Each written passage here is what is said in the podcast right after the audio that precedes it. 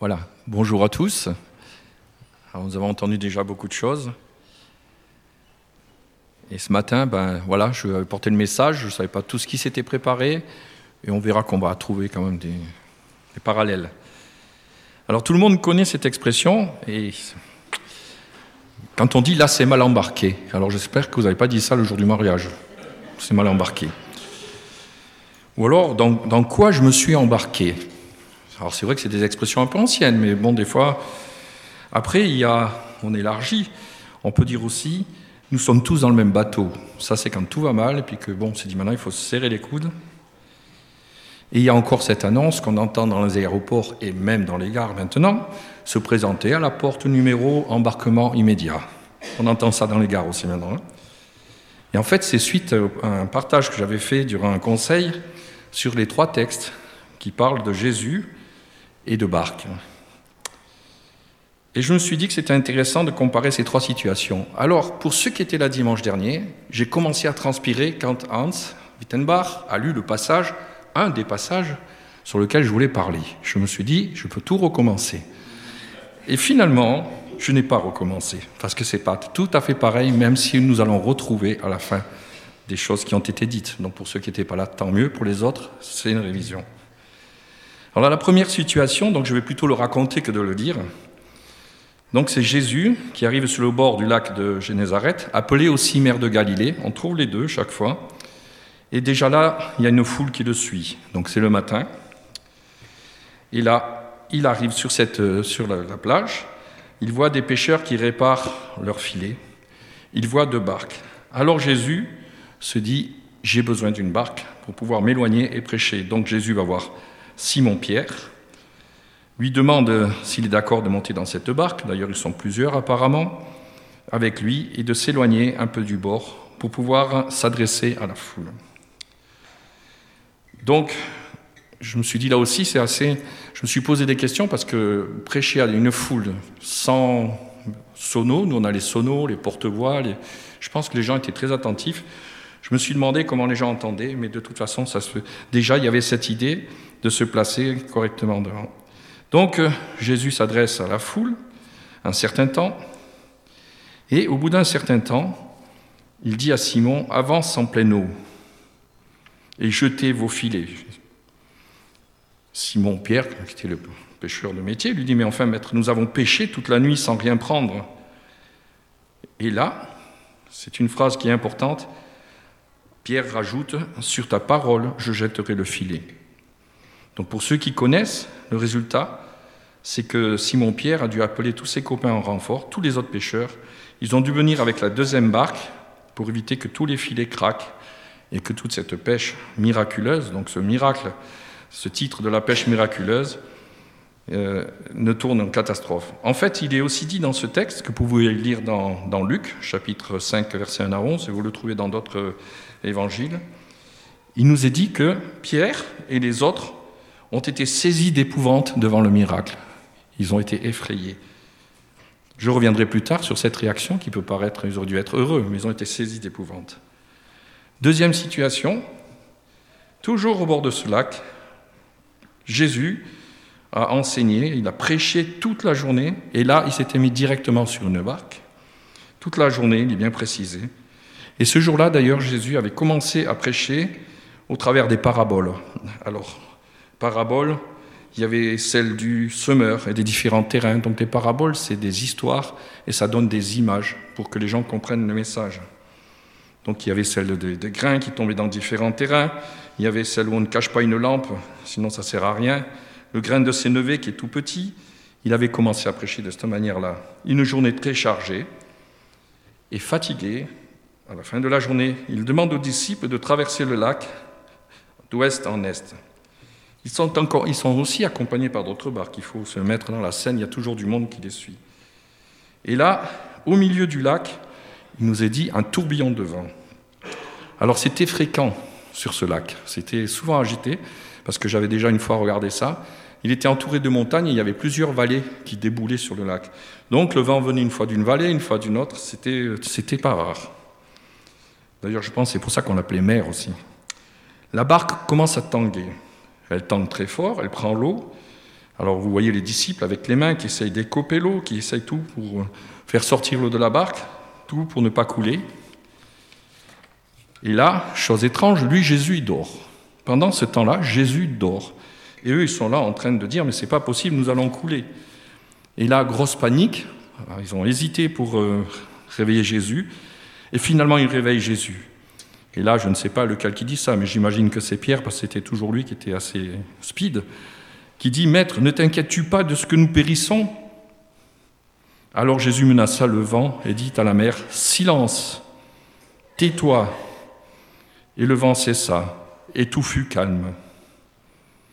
Par contre, c'est vrai que Jésus leur reproche leur manque de foi face à cette situation. Ça aussi, ça peut nous paraître bizarre, parce que je vous ai décrit la scène, vous vous imaginez en train de couler, Jésus qui dort tranquille, ouais, tout va bien, quoi. Euh, on fait quoi? On le réveille, en plus après il râle. Oui, c'est vrai que ça, humainement, il y a quelque chose qui peut être choquant, mais on verra peut-être après pourquoi. C'est vrai, Jésus leur reproche leur manque de foi face à cette situation. Et il nous est dit dans ce texte, à nouveau, ils furent saisis d'une grande frayeur. Et cette grande frayeur, là, ça se précise. Parce que leur question, c'est quel est donc celui-ci qui, à qui obéissent même le vent et la mer? Et j'ai bien aimé le chant d'introduction, il introduit bien ça. Hein. Dieu Tout-Puissant, j'ai pensé. Oui, c'était ça leur question. Mais quel est donc celui-ci qui obtient même, qui à qui obéissent même le vent et la mer? Pareil, vous pouvez lire ces textes, je ne les ai pas inventés, dans Luc ou Matthieu et Marc, qui donnent plus de précision et de détails sur ce moment-là. Et enfin, cette troisième situation dont Hans nous avait lu le texte, moi je vais le résumer, donc il ne devrait pas y avoir de différence normalement. Après avoir enseigné toute la journée, Jésus a demandé aux disciples comment nourrir une foule, n'est-ce pas? Et c'est là qu'il y a eu ce miracle des cinq pains et des deux poissons. Et Jésus a nourri, il est dit, alors là les comptes ont été tenus, je ne sais pas si la saufresse était là, mais bon, 5000 hommes, sans compter les femmes et les enfants un grand miracle, un miracle, la multiplication des pains que vous pouvez aussi lire dans la Bible. Après ce miracle, Jésus ordonne aux disciples, oui, ordonne, c'est le mot, de prendre la barque pour traverser le lac vers Bethsaïda.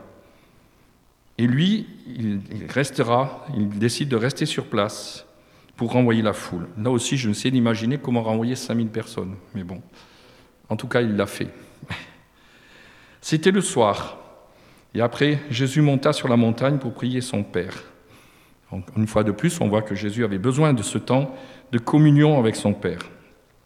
Et dans certains commentaires, hein, je ne sais même pas si c'est pas dans Jean, qu'il est sous-entendu que Jésus savait que le lendemain, il y avait une partie de la foule qui voulait venir le chercher pour le faire roi. Donc c'était pour lui quelque chose de...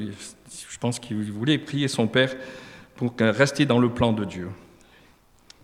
Et là, pour ceux qui ne connaissent pas l'histoire, au milieu du lac, effectivement, vers 3 heures du matin, les disciples sont en difficulté. Alors là, c'est les vents qui sont vraiment contraires. Et apparemment, ils avaient de la peine à avancer, ils déviaient, ils ne pouvaient pas garder la, bonne direction. Ils n'étaient probablement pas seuls non plus, d'ailleurs. Et à nouveau, une grande frayeur. Et c'est là que Hans Wittenbach a rigolé, parce que c'est vrai, il est dit, mais ils ont, ils ont cru voir un fantôme. Ils ont vu quelqu'un qui marchait sur l'eau. Pour eux, c'était un fantôme. Ils ont cru au fantôme. Ça m'a toujours fait rire que des gens comme eux arrivent à croire au fantôme. Ils ont cru au fantôme. Et ils se, ils se sont mis à crier, à appeler au secours. Et c'est là qu'il y a cette belle phrase que Jésus leur dit Rassurez-vous, c'est moi, n'ayez pas peur. En même temps, là aussi, on se met à leur place. Ils étaient en difficulté, un nombre qui marche sur la mer. Euh, moi, j'aurais peut-être cru aux fantômes aussi, finalement. Hein. Et d'après l'évangile de Marc, euh, il semblerait que Jésus, lui, au départ, il avait décidé de traverser à pied et de, les devancer, d'arriver jusqu'à la rive. Mais il est quand même passé à proximité. C'est à noter. Et Pierre, effectivement, cet épisode que Hans a développé plus que moi, Pierre, qui est toujours le téméraire, a dit si c'est toi, Seigneur, ordonne que je marche sur l'eau à ta rencontre. Et comme vous le savez, Jésus lui a dit Viens. Pierre l'a pris au mot, s'avance. Et comme ça a été dit dimanche, tant qu'il a regardé vers le but, vers le Seigneur, tout s'est bien passé. Quand il a commencé à voir que ça bougeait de plus en plus, il a commencé à regarder ses pieds. Et là, il commence à s'enfoncer. Et c'est là qu'il crie Seigneur, sauve-moi. Et c'est ce qu'a développé Hans. Jésus le saisit par la main et monte lui et, le saisit par la main. Donc cette main tendue. Et moi j'ai noté, il l'a saisi par la main et il l'a ramené à la barque et il est monté dans la barque avec Pierre. Et dès, c'est ce qui est dit dans le texte, dès que Jésus monte dans la barque, il n'a même pas parlé, le vent cessa et tous ceux qui étaient dans la barque vinrent l'adorer et dire, alors là, ouf, tiens, pour une fois, ils sont plus effrayés, c'est bizarre, les deux fois, ils étaient complètement en panique, et là, ils ont été paniqués, si, avec le fantôme, mais là, quand Jésus monte dans la barque, les yeux s'ouvrent. Il n'a même pas parlé, tout s'est arrêté, et se mirent à adorer Jésus et dire, tu es, véritablement le Fils de Dieu. Et ça, pour un juif, c'était dur à reconnaître et à dire. Alors tout ça aussi, ce que je vous ai dit, vous pouvez à nouveau le lire dans Matthieu, dans Marc, euh, vous trouverez les chapitres, hein, c'est des chapitres 6 souvent, dans Jean. Et si vous avez le temps, vous lisez chacun et vous verrez que chacun, c'est là qu'on voit que c'est la Bible intéressante, chacun a une sensibilité différente, chacun a noté un détail différent. Dans le dernier cas, Jean a noté beaucoup plus de détails que les autres. C'est intéressant à voir. Alors, je vais essayer de tirer quelques enseignements déjà généraux de ces textes, des choses que nous avons déjà entendues. Regardons ensemble donc les enseignements de ces trois textes. Donc il y a un point commun. Dans les trois situations, Jésus prêche à des foules jusqu'à épuisement. Chaque fois on le voit, il est épuisé.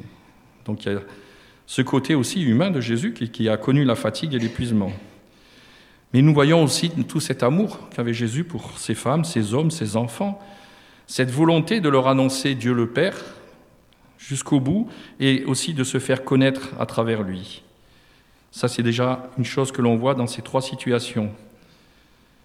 Dans les trois situations, Jésus est à bord de la barque et chaque fois, il y a un miracle, même si la troisième fois, il les rejoint. Mais à partir du moment où il est à bord de cette barque, il y a un miracle. Et chaque fois, c'est un miracle qui montre que Jésus a autorité sur les éléments naturels, sur la nature. C'est ce qu'on chantait tout à l'heure. Il, a autorité sur la nature. Nous l'avons vu, autorité sur les poissons. Bah oui, la pêche, euh, c'est sûrement pas le hasard qui a amené tous les filets dans les poissons. Hein. Tous les poissons dans les filets, pardon, on avertit. La tempête, il la calme. Il calme, la mer, le vent. Il marche sur l'eau. Et donc, chaque fois qu'il arrive à bord, ou qu'il est à bord, ou qu'il a agi, qu'il se réveille, tout se calme autour. Cette autorité, en fait, c'est ce qui a effrayé les disciples par trois fois. Mais à la troisième fois, quand Jésus monte dans la barque, les yeux s'ouvrent, et là, ceux qui l'entourent, ils prennent conscience de qui est Jésus et de qui ils sont, de leur état de pécheur. Alors ils étaient pécheurs de métier, mais là, ils ont compris que c'était autre chose. Ils ont compris à qui, avec qui ils étaient et leur rapport par rapport à Jésus et au péché. Dans le, troisième cas, c'est vrai, ils finissent enfin par le louer et l'adorer et reconnaître qui il est. Tu es véritablement le Fils de Dieu. Il a fallu déjà ces trois situations pour les amener, pour les amener là. Et je l'ai dit, pour un juif, dire que Jésus le Fils de Dieu, c'est pratiquement un blasphème pour les autres. Hein. Pour eux, c'était vraiment quelque chose de fort. Par deux fois, Jésus leur reproche le manque de foi. Les disciples il est vrai, avait pourtant vu le miracle de la pêche. Et alors le miracle de la multiplication des pains, c'était quand même énorme. Et les tempêtes calmées. Alors certains commentaires soulignent en fait que quand Jésus a envoyé les disciples pour traverser le lac, sans lui d'ailleurs, c'était aussi la façon de tester leur foi. Alors ça peut paraître un petit peu, mais c'est pas faux, de voir comment ils allaient se comporter euh, sans lui et dans cette situation Comment ils allaient se comporter quand les vents sont contraires On peut aussi euh, se faire la même réflexion. Quand Jésus dormait, il était avec eux, mais bon, il dormait. Et que voulait leur enseigner Jésus? Cette même réflexion, euh, nous pouvons aussi nous la faire nous-mêmes. L'épisode de Pierre qui marche sur l'eau illustre aussi bien la difficulté, c'est ce qu'a développé aussi Hans, à garder cette confiance en Dieu, pour avancer surtout euh, quand tout devient, tous les éléments deviennent contraires dans notre vie, quand tout va mal, ça arrive, il y a des périodes où tout va mal, tout se passe mal, tout se déchaîne. Mais le beau message de cette expérience, et c'est ce qui a été dit dimanche, c'est cette fameuse main tendue de Jésus, et moi je rajoute cette main qui le ramène en sécurité dans la barque. Et ça, c'est quelque chose de fort, c'est un enseignement fort aussi pour nous. Et en plus, effectivement, ce fait d'apaiser toute chose, c'est une belle promesse pour nous aussi. C'est pas pour rien que ces textes sont dans la Bible. Jésus, par tous ces événements, veut instruire et faire avancer les disciples. Il veut les faire grandir, et nous aussi. Il les a préparés en fait pour leur mission future. Il leur a dit, il n'a pas caché, après la pêche miraculeuse, il leur a dit, et c'est pour nous aussi, vous allez devenir pêcheurs d'hommes. C'était clair, il leur avait donné la mission. Alors qu'ils avaient euh, pêché euh, avec leur filet toute la nuit, pour rien, zéro, pas de résultat, nada. Mais ce qui m'a touché, c'est malgré cette situation, notre fameux Pierre obéit à Jésus et il lui dit sur ta parole, je le ferai. Et le miracle est là, la pêche est là, les filets craquent. C'est vrai que quelquefois, que ce soit dans notre, dans notre entourage, dans nos familles ou pour l'Église, je disais, c'est aussi un, un message. Il se peut que quelquefois nous soyons déçus, nous ne voyons pas de fruits, aucun fruit autour de nous, malgré tout ce que nous mettons en place. Mais ce que Pierre a fait par obéissance, c'est de persévérer, c'est d'obéir. Il nous faut persévérer et aussi demander l'aide effectivement de l'Esprit pour nous montrer où, quand, comment jeter ces filets, quand c'est le bon moment. Il y a un texte dans le Galate qui pourrait aussi, je le cite parce que je l'avais lu dans un commentaire, peut-être un petit peu nous décourager. Ce texte dit, je le raccourcis, que l'on récolte ce que l'on a semé. Ah, embêtant ça. C'est en train de dire que ben, si on récolte peu, c'est qu'on a mal semé. Non, il faut l'étudier, c'est un texte à part, ça ne veut pas dire ça. Parce qu'en rester là, d'ailleurs dans ce commentaire, c'était quelqu'un qui l'avait dit comme phrase décourageante. En fait, en rester là, c'est peut-être effectivement décourager et puis se dire, bon, annoncer l'évangile, de toute façon, si je sème mal, ça poussera mal. Mais vous savez, je ne veux pas en citer, plusieurs grands témoins de, Dieu, euh, des missionnaires du Seigneur, n'ont pas vu les fruits de leur travail, ils n'ont rien vu. Tout s'est fait après quand ils sont morts. Souvent, c'est là qu'est née des missions, des, des, qu'il y a eu les fruits du travail, la récolte. Donc ne restons pas sur des aspects négatifs, sur une phrase, parce que quelques-uns la citent comme cela. Comme pour la pêche miraculeuse, quand Jésus agit, alors on va dire l'Église grandit, mais toujours dans le temps de Dieu. Et pour conclure, je voudrais juste partager quelques réflexions, des images qui me sont venues à l'esprit, et puis vous pourrez en trouver plein. Alors moi, je me suis dit, et si cette barque, ben, c'est la barque de notre vie, hein, avec laquelle nous devons traverser d'un bord à l'autre. Hein. Vous êtes déjà bien, traversé, la famille, là, vous avez bien, bien traversé, il y a beaucoup de disciples déjà, c'est bien. Voyez, d'un bord à l'autre. Et forcément, bien sûr, lors de, lors de cette traversée de la vie, nous allons connaître tous, chacun, des tempêtes, des vents contraires, des moments de frayeur, parce que nous sommes des hommes comme les disciples, et peut-être, je l'ai dit, avoir nous aussi l'impression de voir un fantôme ou d'être un fantôme d'ailleurs, ça peut être le cas. Mais retenons le message que Jésus soit dans la barque avec nous, dès le début, ou qu'il nous rejoigne, ou qu'il dorme. Jésus est toujours là, il est toujours proche. Et quand il est passé à côté d'eux, on, pense qu'il ne pensait pas s'arrêter, mais en fait, il n'est pas passé par hasard tout près. Il est passé parce qu'il avait l'œil sur eux. Donc, nous ne sommes jamais seuls. Et de plus, même si nous avions l'impression qu'il dort, il ne dort pas, parce que je pense que quand les disciples étaient en panique, il était bien présent. Alors j'aime aussi euh, entendre la voix de Jésus qui dit Ne soyez pas effrayés, c'est moi Jésus. Dans certaines situations de notre vie, rappelons-nous de ce, passage où ils étaient en panique et cette voix qui rassure. Il pourra aussi nous arriver d'être Pierre, comme Pierre, alors tellement sûr de notre foi bah, finalement, on finit par se mettre un petit peu euh, nous-mêmes en danger. Parce que Pierre, c'est parce qu'il a fait un petit peu le mariole. Hein. Finalement, ça a failli mal tourner, mais c'était aussi pour qu'il apprenne. Hein. Et donc, euh, j'allais dire, des fois, après avoir surévalué nos forces et notre foi, entre parenthèses, à chacun de voir, Mais là aussi, c'est ce que disait Hans, il y aura de toute façon cette main tendue qui va nous sauver de la noyade et qui va nous ramener dans la barque en sécurité. Donc je dirais que quelles que soient les circonstances, Jésus est toujours proche de nous pour nous accompagner et nous conduire d'un bord à l'autre. Il est là dès le début, où nous rejoint, nous l'avons vu durant la traversée. Et si nous, si nous nous aventurons en dehors de la barque pour une raison ou une autre, alors il sera là avec sa main tendue pour nous ramener dans cette barque. C'était aussi le sens du message de Hans que j'ai trouvé très encourageant. Et vraiment, pour moi, ces trois textes, je me suis dit, c'est pas, ça n'a pas été mis euh, comme un fait divers. C'est vraiment mis pour une bonne raison. Et il y a beaucoup de choses à voir au travers de ces textes. Et je voudrais juste conclure avec euh, deux citations de Hunson Taylor, qui a été missionnaire en Chine. Et bon, c'est des citations, des conseils, on va dire, qui sont utiles.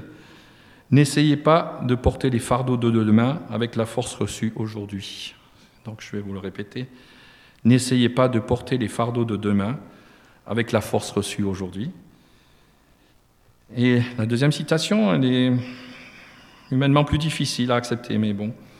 Il est plus important de découvrir ce que Dieu veut me dire dans une période difficile que de sortir de cette période difficile. Alors je ne sais pas, euh, voilà, plus important d'écouter ce que Dieu dit, plus urgent que de sortir de la période difficile. Ça, c'est pas tout à fait ce que nous on souhaite, mais en tout cas, voilà des citations qui nous amènent aussi à réfléchir. Voilà, je vous laisse avec euh, ce message. Alors, on a parlé de pierre angulaire, mais la pierre angulaire, c'est Jésus, elle est dans mon message. Moi, j'ai parlé de barque, la barque, c'est notre vie. Et allons d'un bord à bord, de l'un bord à l'autre avec lui, et soyons sûrs qu'il est là. Amen.